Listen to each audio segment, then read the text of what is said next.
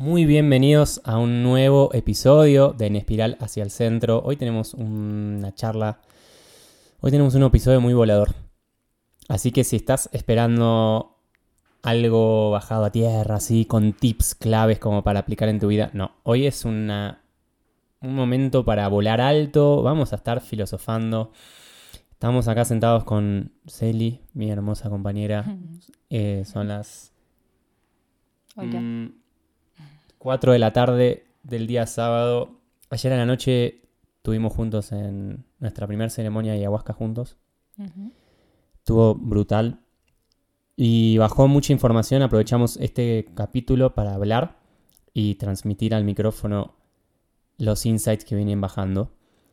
Tenía ganas de empezar disparando la pregunta y vamos a hacer un free flow. Vamos a hablar así sin... No tenemos agenda y vamos a, a soltar lo que venga. Que es... Ayer en la experiencia con ayahuasca nos bajó mucha información. Mucha, mucha data.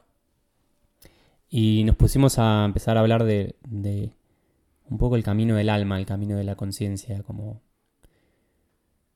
Y la pregunta que tengo para disparar el, el podcast es, ¿cómo hacemos para llegar al último respiro de vida sintiéndonos que dejamos todo? Como que siento que eso es lo que todos nos preguntamos en algún momento, que es, ¿cómo hago para estar en mi lecho de muerte y sentirme que dejé, dejé la vida? Como que la exprimí esta existencia humana. Que siento que eh, en algún punto todas las personas sabemos que un día venimos y un día nos vamos, pero muy pocos siento que en la sociedad, mirando la cultura, viven la vida de esa manera, ¿no? Entonces, disparo la pregunta. mm. ¿Qué pensás? Primero que nada, hola a todos los que están ahí escuchando. Muy contenta de estar compartiendo esto con vos y expresar un poco al mundo estas locuras que hablamos a diario, conversaciones de la cocina. Em, sí, siento que es muy interesante mirar la vida desde esa perspectiva de sentir como, wow, todo lo que hice y lo que estoy dejando atrás.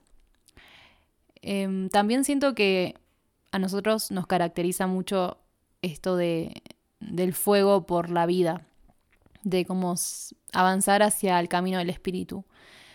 Y creo que a partir de, de que nos dimos cuenta de que había algo mucho más de lo que estaba a nuestro alrededor, de nuestro trabajo de oficina, de nuestra pareja de ese momento, de amigos en los que no se tenían charlas profundas, como que nuestro momento de despertar fue darnos cuenta de que hay más. Y a partir de ahí fue un camino de ida que nos llega a este punto en, el- en la Tierra, en este espacio, con estos, con estas insights, ¿no? Con esta como con estas reflexiones acerca de, de qué estamos haciendo acá en esta vida humana y cómo podemos aprovechar al máximo todo lo que sabemos y toda la información que está hoy al alcance nuestro. Y no sé si todos se animan a visibilizar que son mucho más de lo que aparentamos.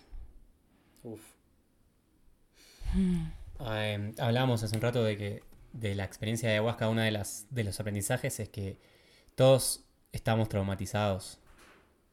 Sí. Todos estamos traumatizados. ¿No? O sea, siento que la experiencia del ego, o sea, el ego humano que resume, que nos pone en una caja mental, en sí conlleva trauma. Ahora, es como que no nos educan para vernos de esta manera, no nos educan para, para ver cómo puedo volver a mi divinidad. ¿No? Nos Sí. educan como para eh, el síntoma, para anestesiar el dolor de estar traumatizado. El síntoma que aparece en la superficie es estar traumatizado. Entonces ves a la sociedad, la gente constantemente buscando anestesiar su angustia, su vacío existencial con marihuana, comida, sexo, Redes sociales. fútbol, redes sociales, asado con amigos y cigarrillo. Sí. Entonces, no es, no es que hay algo malo con eso, porque nosotros estuvimos ahí.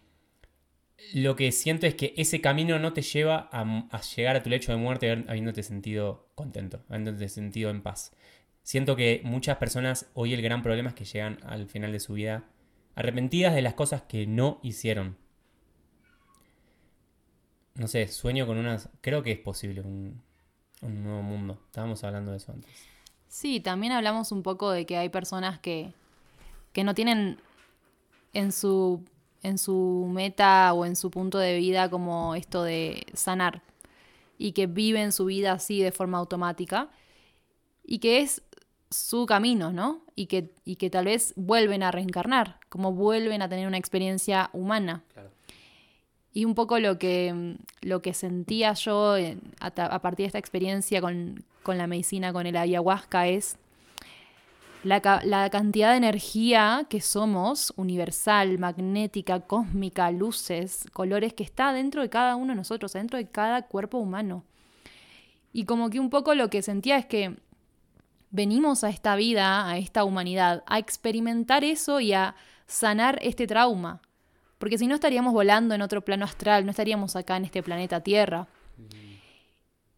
Y de eso se trata, como de sacar capas de, cosas que están adentro y más allá de que hayas tenido la mejor infancia del mundo, puedes estar traumatizado, como vimos el documental muy inspirador. Claro. Mate. Sí, que explicaba tan bien como como el trauma de, ya estar encarnando en esta vida te condiciona a un montón de cosas y tal vez vivís con ansiedad, con estrés, con, con depresión, porque estás en ese piloto automático mm. pensando en la fiesta que se viene, el cumpleaños allá, la cena acá, y eso te permite como seguir en ese piloto automático sin ver todas las capacidades y todo el mm. potencial que tenés de sanarte a vos mismo y de sanar a otros y de mm. compartir tu proceso con otros. Pienso lo mismo. Pienso que es. Siento que el camino del alma naturalmente te lleva como al reencuentro con tu propia divinidad. Cada uno va, va atravesando el camino de forma distinta. Hay alguno con, con ingeniero, otro con abogado, y otro viviendo en una ciudad, otro viviendo en otra, y con diferentes estilos de vida, pero a nivel energético el camino del alma todo el tiempo nos lleva, o sea, o la, la vida, digamos, la evolución de la vida pulsa por el reencuentro con, esa divinidad. Entonces siempre va a traer situaciones desafiantes, conflictos, divorcios, muertes, enfermedades, momentos de, de, dolor para que uno escuche y se haga las preguntas de fondo y ponga la luz donde, donde tiene que poner, ¿no? Y, y siento que ese camino de sanación y de autoobservación es el que naturalmente nos tiende a llevar con el reencuentro con el alma. Algunos le llega por una meditación, otros le llegan el yoga, otros le llegan ayahuasca, otros le llegan todas. Pero en definitiva es, es como esa sensación de decir, ah, era esto, era por acá, mm. era por acá. Y todo el dolor y todo el sufrimiento y todos los traumas y todos los momentos difíciles del pasado empiezan a tener sentido porque los empezamos a ver como un regalo porque nos abrieron la puerta a reencontrarnos con nuestra mejor versión, con nuestro Dios interno, con nuestro poder. Y también es muy interesante porque se vuelve una misión. Entonces parece ser como un ciclo macro de personas que ponen el foco en su trauma, que conectan con su divinidad y que eso lo ponen al servicio y se convierte en el plan del alma de ponerlo al servicio de otros que están todavía en, el, en la caja del ego y que están buscando la conexión con su propia divinidad. Sí. Siento que... Mm, siento que en, nuestro camino o en nuestro proceso fue darnos cuenta de los condicionamientos que teníamos y de que esta, y esta sensación interna de hay más, confía, hay más. Y me acuerdo momentos de estar angustiada en mi casa, sola, como con esta sensación de que había una expansión enorme para mí si yo me animaba a salirme de esos condicionamientos, si yo me animaba a renunciar a mi trabajo, si me animaba a dejar la relación que me hacía mal, si me animaba a alejarme de mis seres queridos por un tiempo. Y cómo esa sensación de confianza en la vida me llevó a hoy estar acá y agradecer todos esos momentos de trauma, de dolor, que siempre me guiaron hacia hay mucho más para vos, hay mucho más porque tu alma está hambrienta de experimentar algo nuevo en la vida y de compartirlo. Y eso es como lo que me motiva cada día a compartir todo esto y a que llegue a quien tenga que llegar. Y es impresionante las capas de, condicionamientos que tenemos. Nacemos eh, en un contexto determinado. Eh, o sea, yo me acuerdo de estar en la oficina como abogada, con mi ego, era como la mejor abogada del mundo. Y de, y de repente darme cuenta que, pará, ¿esto yo lo elegí a conciencia? ¿O fue algo que me impusieron? Eh, digamos, ¿dónde, ¿dónde está mi camino? Y ahí empezás a probar cosas. Y probás con la astrología, y probás con el yoga, y probás con meditación. Y probás y viajar, expandís tu alma al viajar, al conocer lugares, contextos, culturas. Eh, esta, esta cosa jupiteriana de expandir la conciencia. Y esa conciencia te lleva a esta sabiduría de que somos infinitos. ¿Y por qué nos vamos a quedar con una vida en la que no estamos felices? Cualquier persona que no esté por la vida sonriendo es una persona que adentro tiene un dolor, un dolor a sanar. 100%. Y a mí me, me impacta mucho. Creo que experiencias de meditaciones profundas, experiencias de ayahuasca, experiencias que te sacan un poco de tu contexto, son las experiencias que te nutren a ampliar tu conciencia, ampliar el ego, la, conciencia, ¿no? Estábamos, por ejemplo, en... Ayer pasó que estábamos en un bar, estábamos en un café y veíamos como un grupo de, viajeros así, como muy... La sensación era que... Es esta sensación de que estaban muy en el personaje, ¿te acuerdas? Y quizás uno de los aprendizajes que me deja la ayahuasca también es que en su esencia todo lo que nos hace sufrir es el desconocimiento de quienes verdaderamente somos. ¿no? Lo que nos hace sufrir es, es estar identificados con ese personaje. Mm. Creo que lo que tiene la ayahuasca, así como la meditación y los breath flow y cualquier experiencia de, trascendencia del, del, ego, de la mente pensante, es como... Mm, son evidencias muy concretas del alma son experiencias directas del alma. Entonces cuando, cuando uno puede estar en ese momento, naturalmente tiende a disolverse todo lo que no es verdad. Entonces el personaje no es que deja de existir, pero deja de, de que deja de existir es la identificación tan fuerte con el personaje. Y también el miedo a no saber qué hay más allá del personaje. ¿no? Por eso mucha gente que medita o empieza a hacer yoga después termina haciendo cambios trascendentales en su vida, como empieza a viajar, o se va a la naturaleza, o cambia de trabajo, o cambia de pareja, o lo que sea. Porque ya no tiene tanto miedo a dejar atrás el personaje, se empieza a identificar más con, el alma. Y para mí la identificación con el alma significa como esto de... Es la certeza de experimentar mi poder, la certeza de identificar como el espíritu que está más allá, adentro del cuerpo. ¿no? Algo así me viene. Sí, siento que, mm, que cuando rompes como la, la sensación del personaje, como de esa cosa que te, que, te creíste que eras, podés habitar lo que sea, porque te expandís muchísimo más y, y termina todo siendo un juego al final. Mm. Como que yo juego a, que soy esto y, y, me expando por acá y bueno, después juego otra cosa y me expando por allá. Y eso hace que sea todo un poco más liviano como sacarle peso a lo que uno hace, como decir, bueno, voy a probar por acá y voy a dar todo en esto y a ver si sale y sentirme bien con eso. Y también un poco cuando rompes las capas y, salís del personaje, te vas encontrando cada vez más con la esencia, la esencia de quién sos. Entonces, ahí ya no hay que fingir un personaje, porque ya estás siendo en esencia. Y lo que hace el yoga, por ejemplo, es llevarte todo el tiempo a que veas las cosas como son, a salir de la ilusión y ver la realidad tal cual es y eso te permite verte a vos tal cual sos. Y lo que me gusta de, o sea, lo que me gustó de la ayahuasca, que el chamán dijo, tomarte un vaso de ayahuasca es tomarte un vaso de vos mismo. Mm. Y ahí sentí una sensación de paz, de saber cómo no va a llegar nada que no esté relacionado conmigo y estoy en un punto en mi vida en que mi esencia me encanta y la, saboreo y la, agradezco, mm. entonces estaba como rodeada de esa energía de mí misma. Y fue algo muy, muy hermoso, como una experiencia muy alucinante de reconocer la esencia que, en la que estoy hoy y las capas de, condicionamientos que me saqué y las que vamos a seguir también, ¿no? Como expandiendo y, atravesando. Mm. Qué lindo. siento que me, me vino la palabra alineación, que es cuando, que es cómo sabes si estás en el camino correcto o no, es, los, ayer decían como lo sabes. ¿Cómo sabes si, si estás en, para los que era la primera vez le decían, ¿cómo sabes si estás en ayahuasca o no? Si tenés la duda es porque no estás ahí. Claro. Y esto es lo mismo, siento que es, ¿cómo sabes que estás siguiendo el plan de tu alma? Porque si tenés dudas no es eso. Mm, Y siento también que la esencia, que esa, me, me encantó lo que dijiste del personaje, porque siento que, que nuestra vida cotidiana usamos muchas máscaras. ¿No?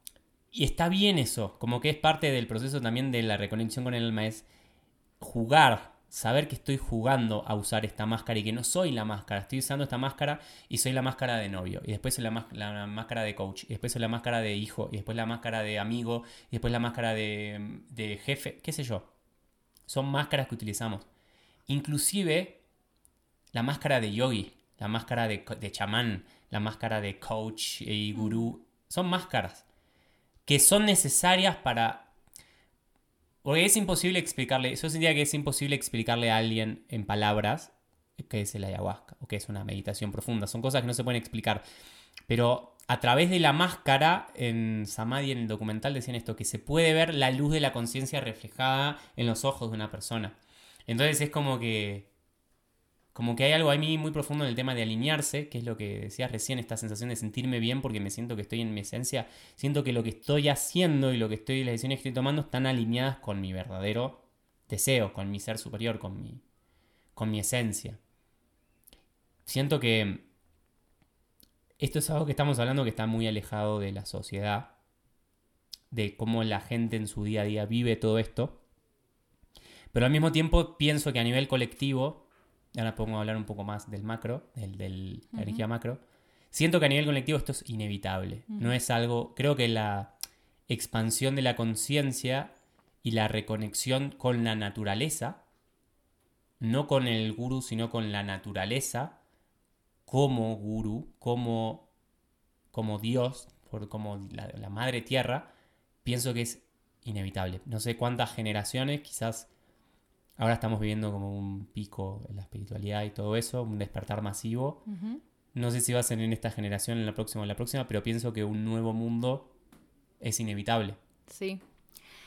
Sí, siento que, mm, que como sociedad estamos muy alejados de, de lo que es la tierra. Hoy entramos a una tienda que tenía todo tipo de plantas, eh, de cosas para tomar, para fumar, para oler, para lo que sea. Cada una con sus propiedades, todo de la tierra, todo natural, todo que te sana. Y lo lejos que estamos de conectarnos con esa sabiduría que es nuestra, que es nuestro derecho de, de estar en la tierra y que somos eso en esencia, somos la tierra, somos naturaleza. Y esa enseñanza también te trae como la planta, ¿no? Como, uff, como, como esta sabiduría está en mí y yo soy esta sabiduría.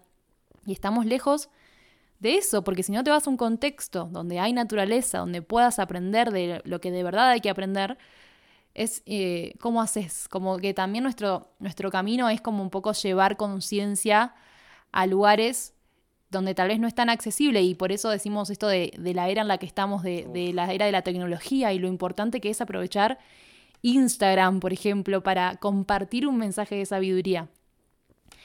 Eh, y además colectivamente, a partir de la entrada de Neptuno en Pisces, se dio como una conciencia de la meditación, del yoga, que viene a partir de hace unos años, que está mucho más, impactando mucho más.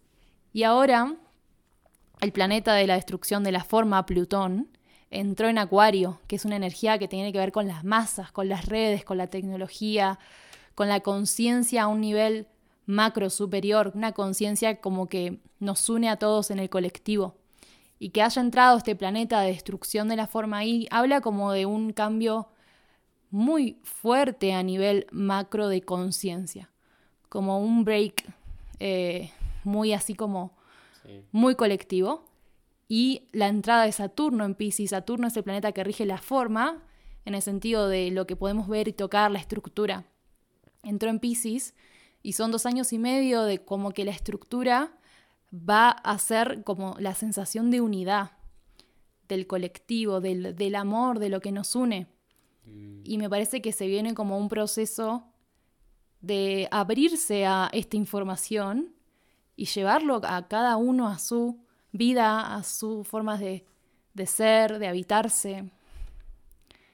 Em, como Sí. hacerse las preguntas. Yo pienso que también que estábamos hablando antes también que el, también la sensación es que este despertar masivo y este como nosotros para nosotros el despertar es el alma pulsando por la luz, o sea, almas que están jugando a favor de la luz, que también parece tener su contrapuesto en la oscuridad, ¿no?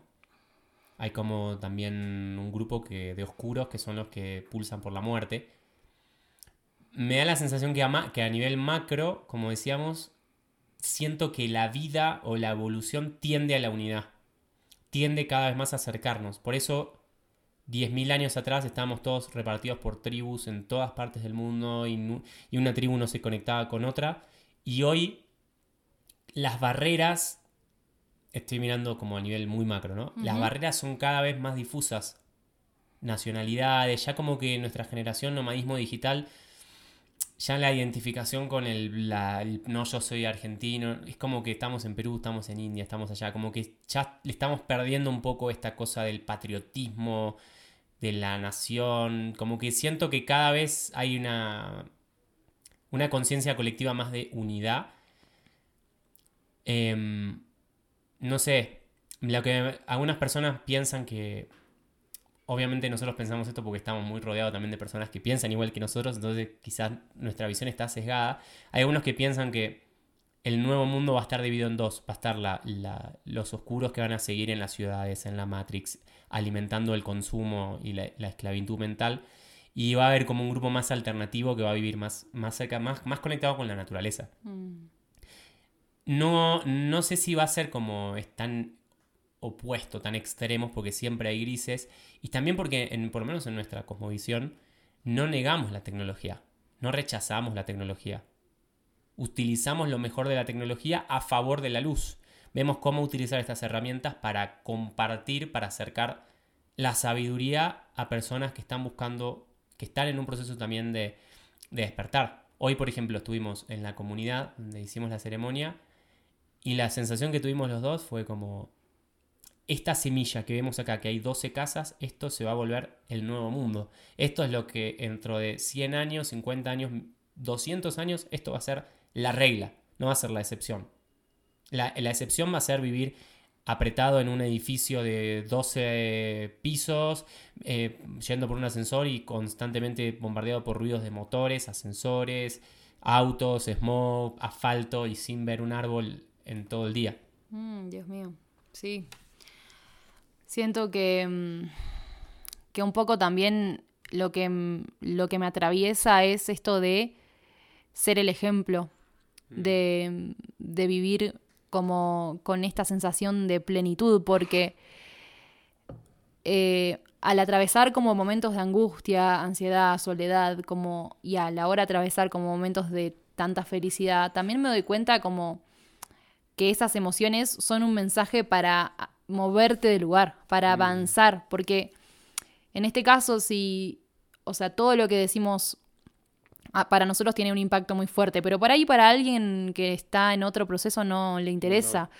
Entonces ahí como que digo, bueno, mira tu vida, o sea, fíjate que, cuáles son las calidades de tus emociones, cómo están tus relaciones, cómo está tu trabajo, cómo está tu abundancia. Y fíjate quién tiene la, una vida plena, feliz, con relaciones sanas, con abundancia y, y observa como cuál es el pensamiento que, que es correcto o la filosofía de vida que es correcta.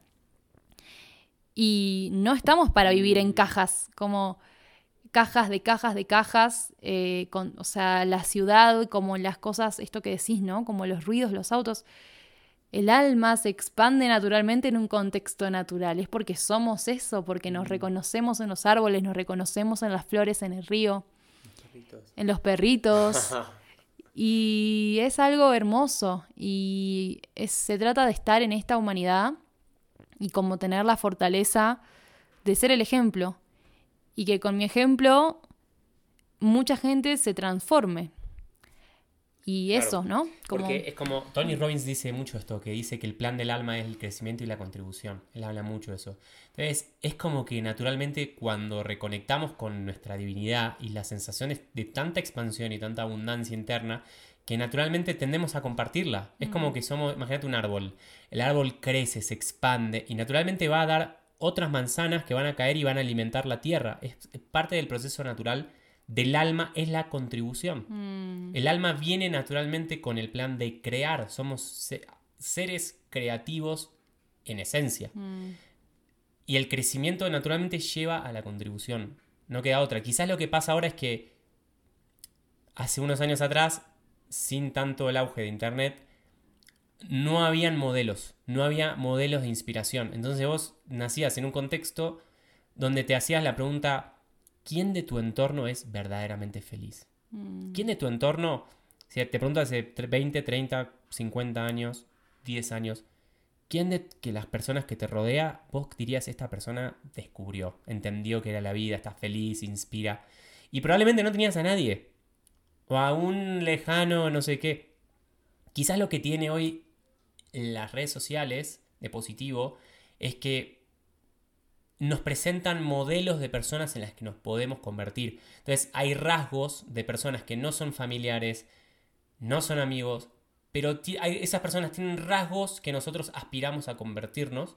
Y eso está buenísimo, porque naturalmente el alma busca evolución y necesita inspiración, necesita inspirarse en modelos.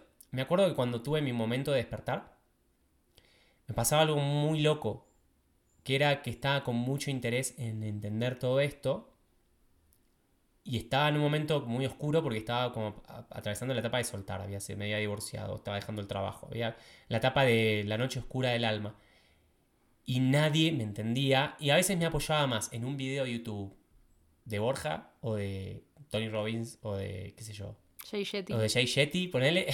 o mm. de Krishnamurti o, o, de Yogananda o lo que sea.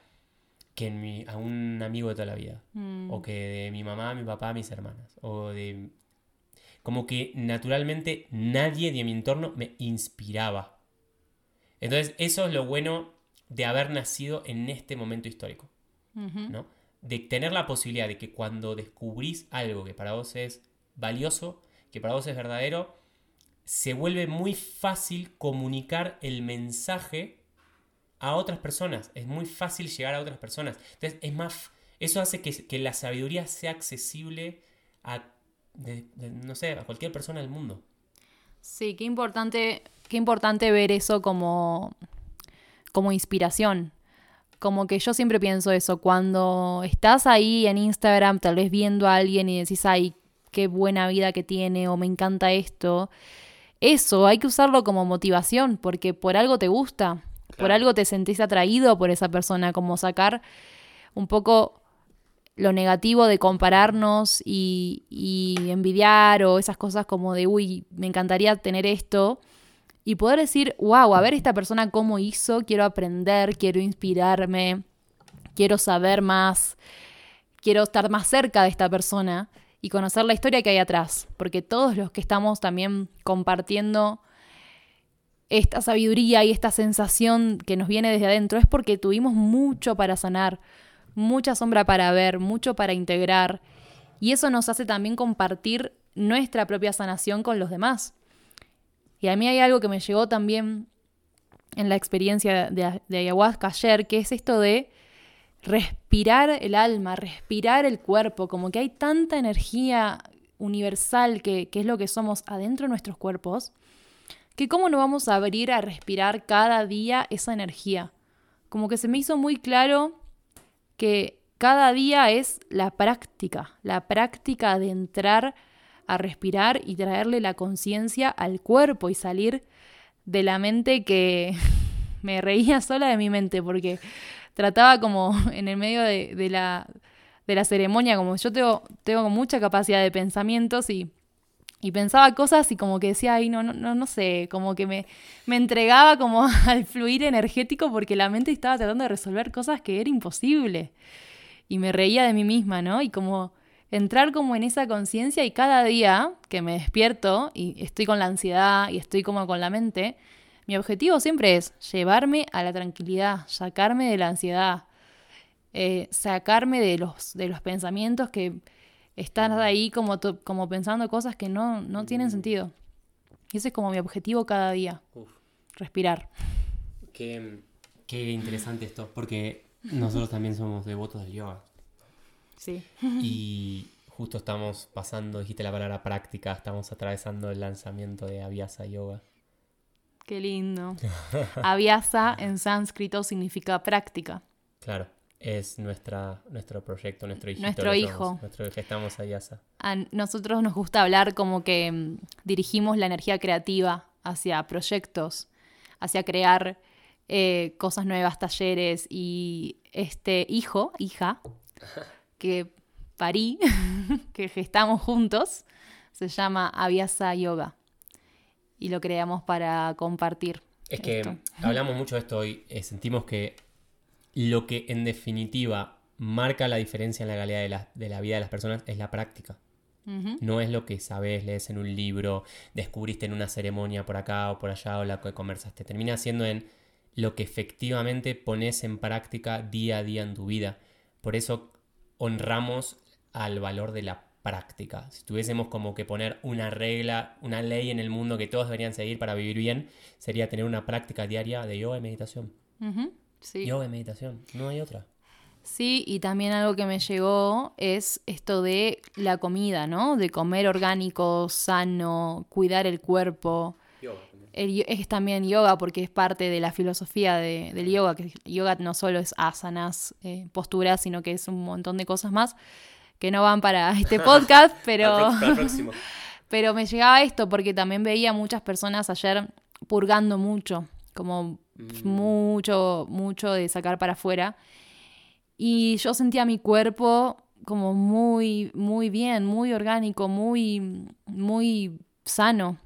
Y eso es porque nuestra alimentación es orgánica, es consciente, es vegana, vegetariana, comemos verduras, frutas, cosas de que, que van de la naturaleza. Y es como que es un ABC que es tan simple, son hábitos al final, que te hacen habitar esta humanidad con total plenitud y conciencia de lo que sos. Mm, me encanta, agrego algo de eso. Hmm. Hoy hablamos de que hay muchas personas que van a la ayahuasca a buscar el próximo fuego artificial entonces me voy a una fiestita electrónica y ahí escuché hablar de la ayahuasca y que no sé qué y que está bueno y lo voy a hacer. Y hay mucha gente que siento que no comprende que el camino de la, de la medicina te tiene que llevar naturalmente a cosechar mejores hábitos. Porque la planta te va, te va a dar un montón de informaciones y te va a mostrar un montón de lugares donde no estás alineado. Pero la ceremonia empieza cuando termina la ceremonia. La ceremonia empieza al día siguiente cuando... Esto es un cliché que lo dice todo el mundo. Lo dicen en el yoga que el, verdadero yoga empieza cuando eh, doblas tu tapete y no sé qué.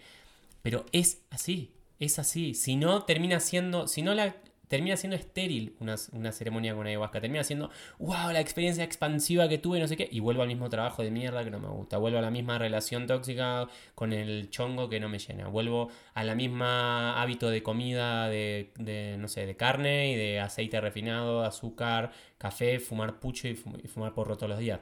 Sí. No tenemos nada en contra de todo eso. Lo que digo es, si estás escuchando este episodio, porque probablemente debes estar en un camino de conciencia, si no, no hubiese llegado a este minuto escuchándonos. Entonces, lo que te estamos diciendo es alinearse con el camino del alma muchas veces significa terminar en cultivar mejores mm. hábitos, terminar dándole tierra a todo esto que hablamos, llevándolo a mejores, mm. mejores hábitos. Sí, es que es lo que decías un poco sobre ver los ojos de una persona, ¿no? Como atravesar los ojos de alguien y ver la luz y nosotros nos vemos a la mañana y decís, wow, tenés los ojos súper luminosos y acabamos de terminar una práctica de dos horas y media de estar abriendo el cuerpo, respirando. Y claro, y lo que yo veo es que mm, muchos se quedan con la felicidad de, de, ese día, ¿no? Como, bueno, me fumo un porro y ya se me pasa, o me voy a esta fiesta, o bueno, mejor me junto acá a comer con mis amigos y ya está. Y ahí te quedás como todo el tiempo con puchitos de felicidad como pequeños atisbos de momentos que te dan, te alimentan, pero que no te hacen al todo. Entonces después seguís con los mismos patrones de conducta, con los mismas, atraes a las mismas personas que relaciones que no te hacen bien, eh, estás luchando con la vida. Em, y digo, mm. bueno, no es para juzgar, sino para ser conscientes de que si hay algo que no está funcionando, es porque adentro hay algo que no está funcionando. Y eso lo sabemos bien, como cuando hay algo en la realidad que no está bien, es porque adentro mío hay algo a modificar, a mover, a, correr. Y termina siendo como un camino mm. de autodescubrimiento todo el tiempo. Mm. Agrego algo que pienso que el motivo por el que la gente no cambia es porque tiene mucho miedo a mm, quizás a quedarse sola o mm, no sé, esta cosa que hablamos antes de que muchas de las cosas que hacemos son por lealtades inconscientes que tenemos con familia o con amigos. Mm, sí. Entonces, como vos decías, estábamos hablando de que, en un momento te diste cuenta de, che, ¿por qué estudié abogacía? ¿Verdaderamente quería ser abogada? Hmm. O yo pienso, ¿por qué emprendí con una empresa de tecnología de software? es porque verdaderamente... No, entonces nos damos cuenta de que muchas veces muchas de las motivaciones o de las acciones que tomamos inconscientemente, bien profundo, están guiadas por mantenernos dentro de una zona de confort de un grupo de pertenencia. Es normal, porque todos como que compramos el guion establecido por nuestra familia y nuestra sociedad, ¿no? El tema es, hay un punto en el que cuando caemos en la conciencia de que eso no verdaderamente no nos llena y no nos hace felices, muchos se quedan atrapados en ese medio, que es no estoy feliz con lo que tengo, me doy cuenta de que mi camino no va tanto por acá, pero no sé qué hacer en vez. No sé cómo reinventarme, no sé cómo cambiar. ¿No? Entonces voy a ayahuasca y me muestra lo que me tenga que mostrar, no sé qué, pero después termino cayendo en los mismos hábitos. ¿Para qué? Porque inconscientemente querés seguir atado a los grupos de pertenencia porque tenés miedo al abandono, tenés miedo al rechazo, tenés miedo no, al, al, pánico que viene de no saber. Y quizás digo esto porque en nuestro camino también hablamos mucho de la valentía, porque el camino del alma muchas veces es incierto. Muchas veces el camino del alma no te lo... No, el, ego, el ego siempre quiere el control, quieres tener la certeza de que esto va a ser así, esto va a ser así, y si renuncio a mi trabajo voy a hacer esto, y si me separo entonces al año voy a volver a estar en pareja o no sé. Como que el ego siempre quiere tener certezas de que las cosas van a ser de determinada manera. Y siendo que lo que nos muestra la ayahuasca es que el camino del alma es un misterio. Es un misterio. Por eso lo que nos enseña el yoga, para mí, es el arte de fluir en el momento presente. El arte de aprender a estar respirando en el momento presente e ir fluyendo con lo que va pidiendo el, campo, esa palabra que nos gusta usar, con lo que va pidiendo la energía. Entonces, no significa, esto tampoco, ah, bueno, vos sos un hippie, esto no significa no tener una visión de lo que quiero para mi vida o una dirección de hacia dónde voy. Lo que digo es, hay incertidumbre, hay incertidumbre, hay que abrazar la incertidumbre, especialmente cuando estamos en ese momento de transición, especialmente cuando estamos abandonando esa primera etapa de abandonar la Matrix. Ahí es cuando siento que más incertidumbre hay. Porque después cuando empezás a alinearte con el camino del alma, quizás hay momentos que se vuelven más claros. Por ejemplo, ahora nosotros quizás estamos en un momento donde las cosas empiezan a ser un poco más claras. Hay una visión y ya no hay tanta incertidumbre como quizás me acuerdo al principio de mi momento de mm. despertar o como el tuyo. Sí, es que yo creo que atravesamos ambos esa sensación de no pertenecer y del miedo a la soledad, al quedarnos solos, al perder amigos, a perder a la familia. Y fueron como todos como momentos de atravesar esas emociones y de esta sensación de confianza en algo más. Mm. Como esa cosa del espíritu de tiene que haber algo más detrás de todo esto. Y qué importantes son las experiencias de viajar, de retiros, de procesos eh, acompañamientos con alguien que ya haya hecho el camino que querés, para avanzar hacia un lugar que esté un poco más, o sea, más seguro y más abierto a poder como encontrar herramientas que te sostengan. A mí me ayudó mucho saber meditar, saber hacer yoga, porque en los momentos de soledad eran las herramientas a las cuales más yo me, me aferraba. Y también siento que que nos gusta, como, como estar ahí en el ego y en los mismos patrones, como esta sensación de, de, bueno, me angustio porque estoy terminando con mi pareja y estoy siempre en ese momento de duelo y me vuelvo a arreglar y me separo y me vuelvo a arreglar y me separo. Y ahí estás todo el tiempo como alimentando ese personaje, alimentando esa sensación de, de ego y no podés ver como hay mucho más detrás de ese personaje, detrás de esa historia, detrás como de, de eso que sentís que, que estás viviendo. Y también eso, como, como que la ayahuasca te muestra como, uff, como la cantidad de, de, expansión que hay adentro nuestro. De, de, esa sensación de somos tanto. Uf. A mí me viene esto que es que somos tan chiquitos. Sí. Yo gran parte de la ceremonia me la pasé en cuclillas, como arrodillado y, en, y diciendo muy humilde, como muy humilde, soy muy humilde.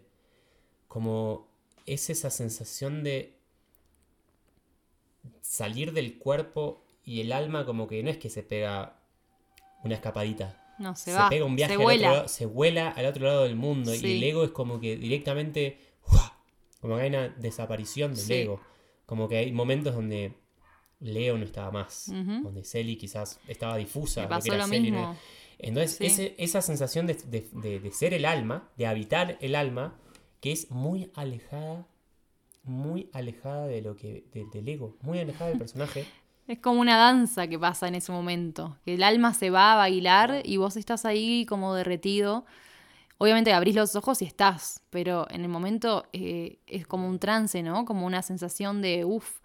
Y eh, para mí meditar, hacer yoga de nuevo, como que nos, ha- nos hace que el viaje sea mucho más liviano, que te puedas, que puedas ser consciente de lo que está pasando. Eh, creo que si no, el impacto puede ser mucho más fuerte y había personas que estaban sanando muchos traumas, que lloraban mucho, que vomitaban. Y también es eso, ¿no? Como que yo siento que por lo menos yo y vos también como que atravesamos mucho proceso de healing, de sanarnos, de hacer breathwork, de meditar, de hacer terapia, de hacer eh, sound healing, de lo que sea que hayamos, porque hicimos de todo. Y eso fue como, es abrirnos capas de sanar y sanar y sanar. Entonces llegás como, por lo menos el momento en que yo llegué a la medicina, que siempre fue como, no quiero que, como buscarlo, quiero que me encuentre a mí.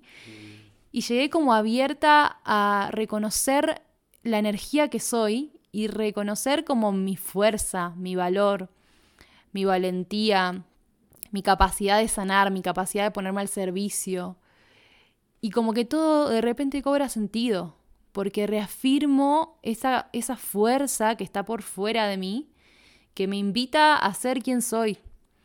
Y, de- y es eso, como que todo cobra sentido a partir de, de todo, como sea un flashback, como wow, todo lo que atravesé, me acuerdo estar sola en mi casa llorando sin saber qué hacer y veo como todo lo que solté para llegar hasta acá y digo, wow, y cuánta expansión siento que, que llega al compartir todo esto.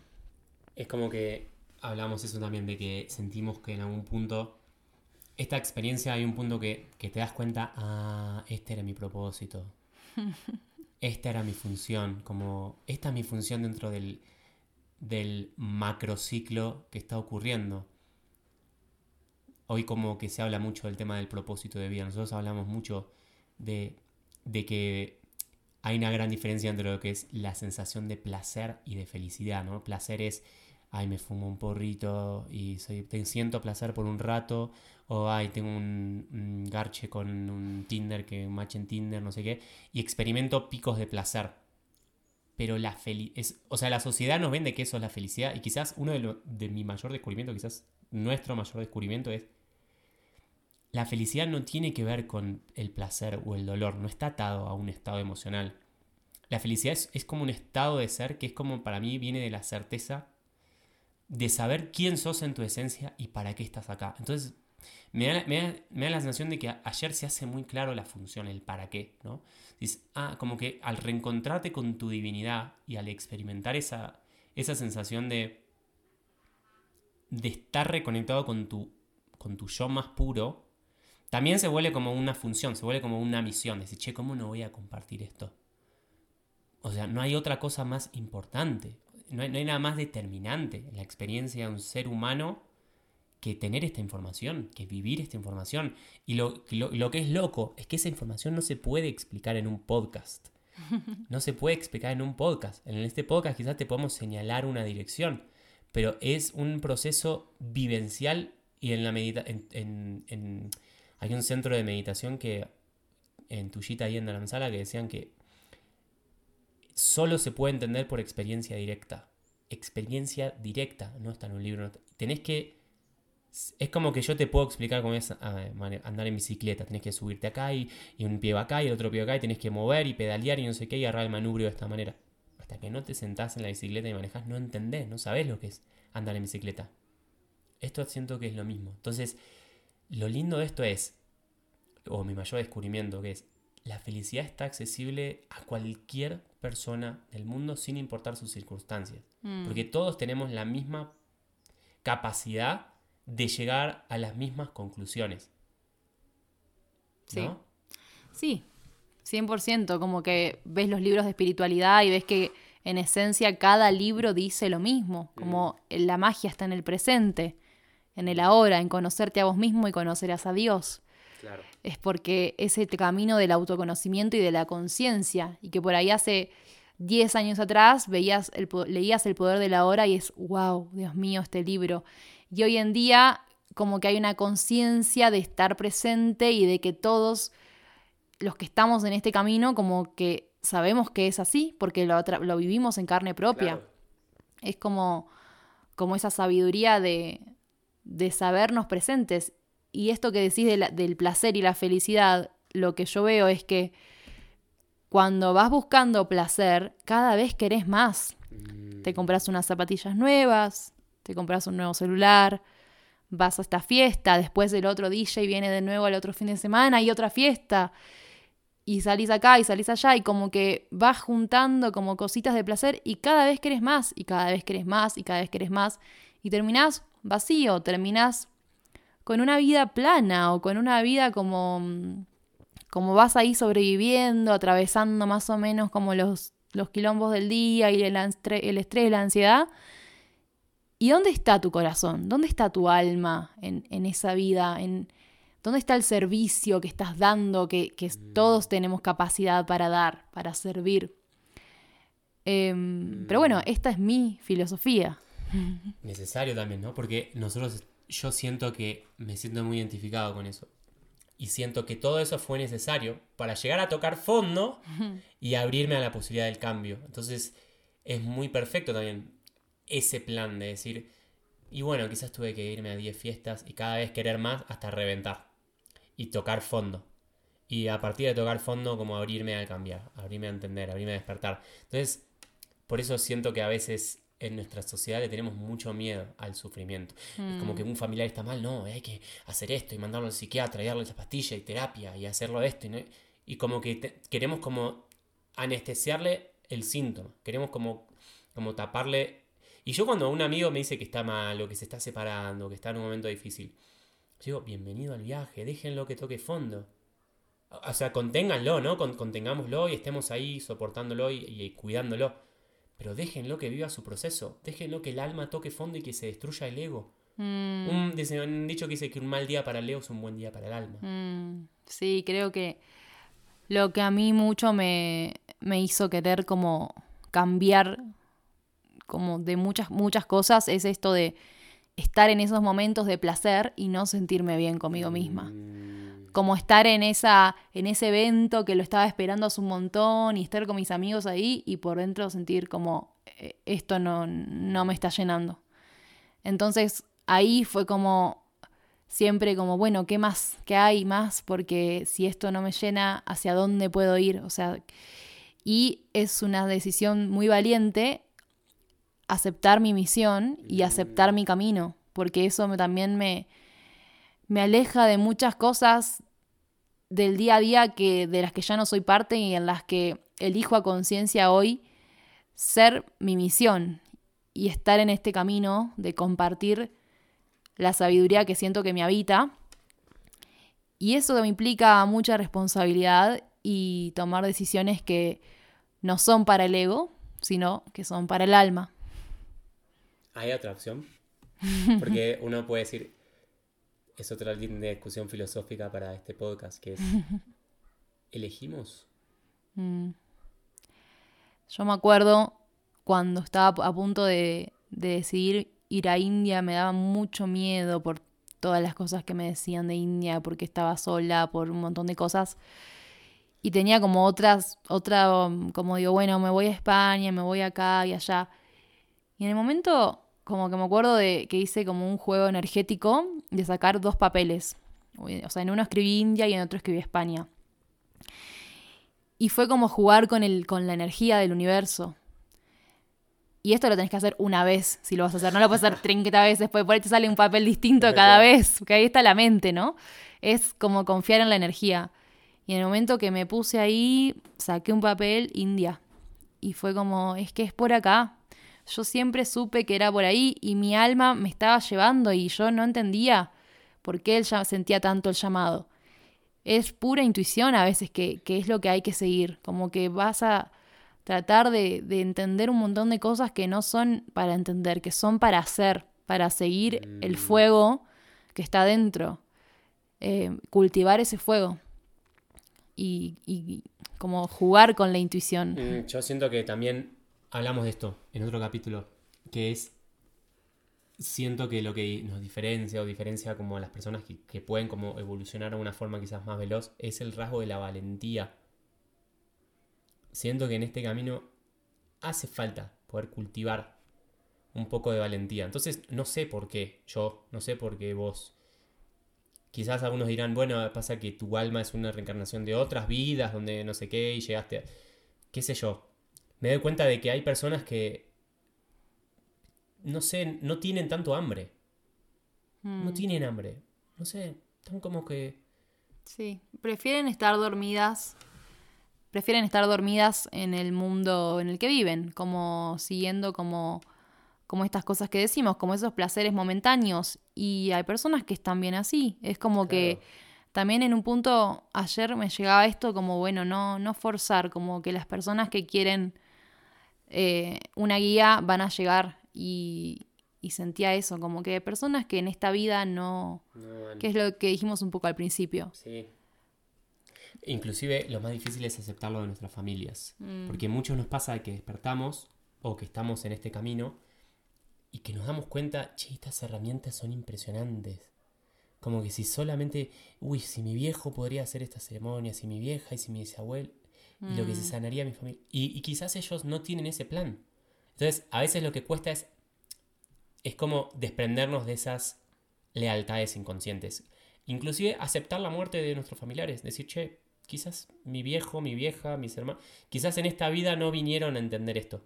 Quizás no va a ser en esta vida, quizás va a ser en la próxima reencarnación, porque no tienen esa, no están parados en este nivel de información y no parecería que tengan la, voluntad de querer saberlo. Eh, Borja dice mucho esto, ¿no? Como la ignorancia de no saber quién sos y la inconsciencia de no querer saberlo.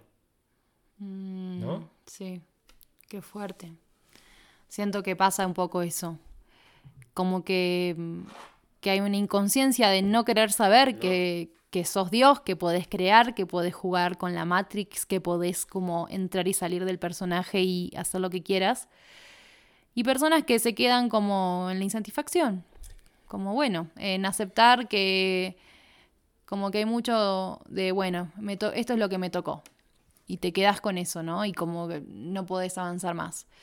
Y ahí es cuando no compramos las historias de víctima. Mm, no, estamos hablando mucho de eso. A mí me viene esto que es como. que algo sentí ayer en la ceremonia, que como que un poco el, camino de la vida parece ser esta dualidad entre vivir en el alma y vivir en la esencia y reconectar con, con esto, y al mismo tiempo ponerte la máscara del personaje para compartir esto. Es como que el juego pasa por. Como que la vida es por, por llegar al punto donde te das cuenta que todo es un juego y al mismo tiempo después jugar a que otras personas se den cuenta que esto es un juego. Sí. Mm. Porque siento que lo, que lo que hoy más genera el estrés, la ansiedad, la depresión, la insatisfacción crónica en la que vive la mayoría, es que se toman muy en serio la vida. Se toman muy en serio la vida. Todo lo que sucede parece ser de vida o muerte. Y siempre parece estar como al filo de la supervivencia. Y siempre preocupado por la plata y siempre preocupado por mi pareja. Y siempre, siempre en ese estado de alerta y supervivencia constante, ¿no?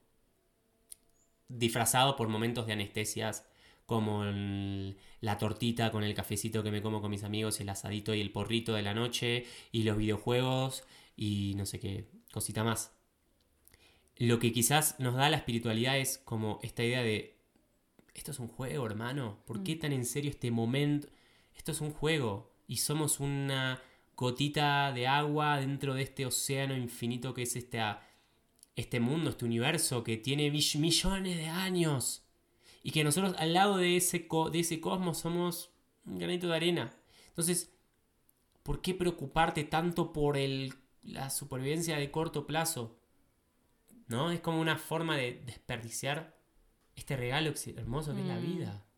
Sí, es que creo que mm, lo que más nos hace compartir todo esto es la calidad de vida que tenemos y, y la felicidad que tenemos adentro como cada momento, como que cada día es qué linda vida que tenemos. y que para eso estamos acá compartiendo y que si hay alguien que no resuena, está bien, ¿no? Como que la, acá es como, como el mensaje va para el que está sufriendo, para el que realmente siente que está luchando, para el que realmente está con, con esto de, de, la angustia y que la traba económica y que el trabajo, como que para ese, esa persona es como esta esperanza de hay mucho más, hay tanto más, para descubrir. O para que quizás tiene la, agrego, para que tiene la intuición de que hay algo más, pero que se siente, no sabe cómo salir, como que está atrapado. Es como que en algún punto tengo la conciencia, pero estoy como atrapado en esta vida y no sé cómo salir. Sí. Sí, sí, es que nosotros descubrimos como, como que eso, al haber atravesado momentos tan duros y tan oscuros y, y darnos cuenta de la calidad de vida que, que tenemos a partir de, de todo esto que estamos expresando. Y tampoco quiere decir que, para aclarar, que no son todos los días color de rosa, para nada. Como que para nosotros la calidad de vida es importante mencionar también, no depende del estado emocional, ni de la, no sé, ni de la sensación de turno, porque hay días que nos sentimos con menos energía, y hay días que podemos estar tristes, hay días que podemos estar cansados, y hay días que queremos estar separados y no nos queremos ver, y como que mm, la calidad de vida para mí no depende tanto del, de eso. Pero siento que en, el camino del alma hay un punto en donde llegas a un nivel o, en el que estás tan a gusto con quién sos en esencia con lo que estás haciendo y con lo que está sucediendo que el estado emocional es irrelevante, como que no mueve la aguja. Un día puedo estar más feliz, un día puedo estar más, más triste. Claro, es que en realidad honramos las emociones. Como que el camino de la conciencia es honrar el estado presente porque algo me está mostrando. Em, yo creo que, que, va como más a, la calidad de vida cuando la angustia es crónica o mm. cuando la insatisfacción es constante. Que yo estuve en ese lugar, como en ese vacío constante. Y me di cuenta que cambiando muchos aspectos de mi vida, hoy disfruto de mi vida con plenitud. Y no quiere decir que no esté triste, que no me enoje, que no sienta muchas emociones alrededor de mi cuerpo, porque ver, mis elementos principales de mi carta natal son agua y fuego. El agua tiene que ver con las emociones. El fuego tiene que ver con la acción, la valentía y también el enojo. O sea, muchas, muchas situaciones a las que les ponemos conciencia justamente es eso, como, como hablar de lo que pasa, traer las emociones a la mesa, el por qué me enojé, por qué estoy triste, por qué estoy llorando. Y a veces es simplemente sentir. Y creo que mm, hay algo clave que a mí también me, me cambia mucho la perspectiva, es la motivación de salir de mi cama todos los días. Como que hay algo en esta vida que me motiva mucho cada día despertarme a crear, a hacer, a compartir, a ver y eso yo en una época no lo tenía. Y, prefería como quedarme angustiada en la cama porque no me motivaba a salir de mi cama. Y creo que ese también es algo clave, eso es algo clave para observar cómo está siendo tu vida. Porque mereces una vida en la que te sientas motivado cada día a vivirlo con todo lo que traiga ese día. Mm, Ajo. Ajo. Ajo. Como decían, em, causa, y, causa, y, causa y pack. Causa, causa y paja, algo así. Causa y pack, creo que es. Ah, Causa que era pack. por la Por vida. Por cuando tomás la medicina. Sí. Bueno, qué linda charla. Qué Mucha linda- información. Qué linda información. Em, sí, la invitación siempre con esto es que no quede en una linda charlita que escuchaste por Spotify, ¿no? Que sea como... No sé, que este mensaje quizás te inspire como a poner en práctica lo que sea que te venga. Ir a un taller, armar un viaje, ir a una Sí. meditación, empezar a escribir, empezar como a hacerte preguntas, a descubrir quién sos. Nosotros tenemos varias propuestas, pero más allá que hagan algo con nosotros o no, es como mover, probar, aprender, entrar, buscar esa, cultivar esa curiosidad, decir, che, bueno, voy a investigar, voy a explorar esto, voy a ver si me funciona. Y si no me funciona todo bien, lo descarto. Pero por lo menos tener esa, esa curiosidad por salir de mi zona de confort y abrirme a experimentar. Eso es algo que aprendemos mucho de los, del viaje, que es darnos cuenta que cuando cambiamos de contexto, cambiamos de entorno, hay estilos de vida, hay formas de pensar, hay formas de vivir que son totalmente diferentes a las que son del lugar que nací. Entonces pensamos que el lugar que nacemos es el mejor y que es lo correcto. Y después nos vamos a otro lado y decimos, ah, acá viven, esto está mucho mejor. Sí, que si tenés miedo de alejarte de personas y seres queridos, la verdad es que, por lo menos lo que yo descubrí es que las relaciones que tienen que ser van a estar. Y, hay que confiar también en eso y que también el alma te va uniendo con otros seres, seres que están alineados a tu camino y que van a compartir la misma visión que vos posiblemente. Em, y eso, a invitarlos a todos a, sumergirse en una experiencia que te haga salir de la mente y entrar en el cuerpo. Y hacer un proceso consciente de trabajo personal. Que no quede en una experiencia psicodélica y Mm. ya está. Que quede como un proceso en el cuerpo. A mí me sirvieron mucho las inmersiones. Como que si alguien está ahí como en este como sensación de confusión y que voy para acá, voy para allá. ay, yo re- siempre empiezo por recomendar con, ta, puedes ir a hacer terapia, ir a- una vez por semana a un psicólogo y sentarte y charlar y todo. A mí en mi experiencia hice eso muchos años, pero empezar a hacer retiros, inmersiones de fin de semana, tres, cuatro días, salir de mi contexto, trabajando en mi desarrollo personal, fue un antes y un después en mi vida, porque sentía que en un fin de semana podía avanzar lo que años de terapia clásica. Entonces, eh, eso, la invitación es, buscate, si, si tuviese que, que recomendarte algo, es explorar los retiros. Em, Sí, para mí es también eh, salir un poco de lo que es el ha- hablar, de sumergirse en terapias que sean de baile, de canto, de breathwork, de mm, que tengan que ver directa de yoga, que tengan que ver directamente con poner el cuerpo a constelaciones o abrir el alma a, a atravesarse a través del cuerpo y no a través de la mente. Nosotros vamos a estar haciendo un retiro. Tenemos una inmersión que hacemos una vez al año en India. Es en septiembre. Todo esto que estamos hablando acá lo vemos muchísimo más en profundidad y lo ponemos en práctica. Es un tour que hacemos por el norte de la India de 21 días, donde profundizamos, ayudamos a, integrar el yoga. Y especialmente lo que hacemos es ayudar a las personas a clarificar su propósito de vida y reinventarse vocacionalmente. Usamos también el coaching, la astrología. Es una inmersión que nos encanta hacer. Vamos nosotros dos, acompañamos a las personas. Le ponemos mucho corazón, Mucho corazón. mucho alma y bueno, damos lo mejor que tenemos. Y si no, también tenemos propuestas gratuitas, talleres de fines de semana. O sea, no, y si no lo van a hacer con nosotros y si quieren aprender de otros, adelante, vayan. Nosotros los ponemos a disposición con nuestras herramientas, pero si resonás con otras herramientas, con otras personas, si quieres aprender de otros maestros, dale duro. Sí, cualquier cosa que te, con lo que resuenes y te inspire y te saque de tu zona de confort y te haga crecer, es bienvenido. Bueno, Muchas gracias muchas gracias. por estar del otro Sí. lado. Si alguien quiere encontrarme, me pueden buscar en Instagram como arroba celifran. Mm, qué linda. Contá si quieres un poco de, del programa para las chicas. puede ser.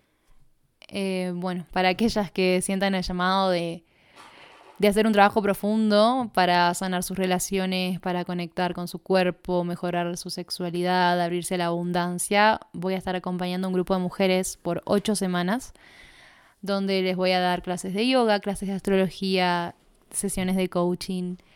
Eh, pongo todo mi corazón para acompañarlas y que sea también como hablar de corazón a corazón y sanarnos juntas.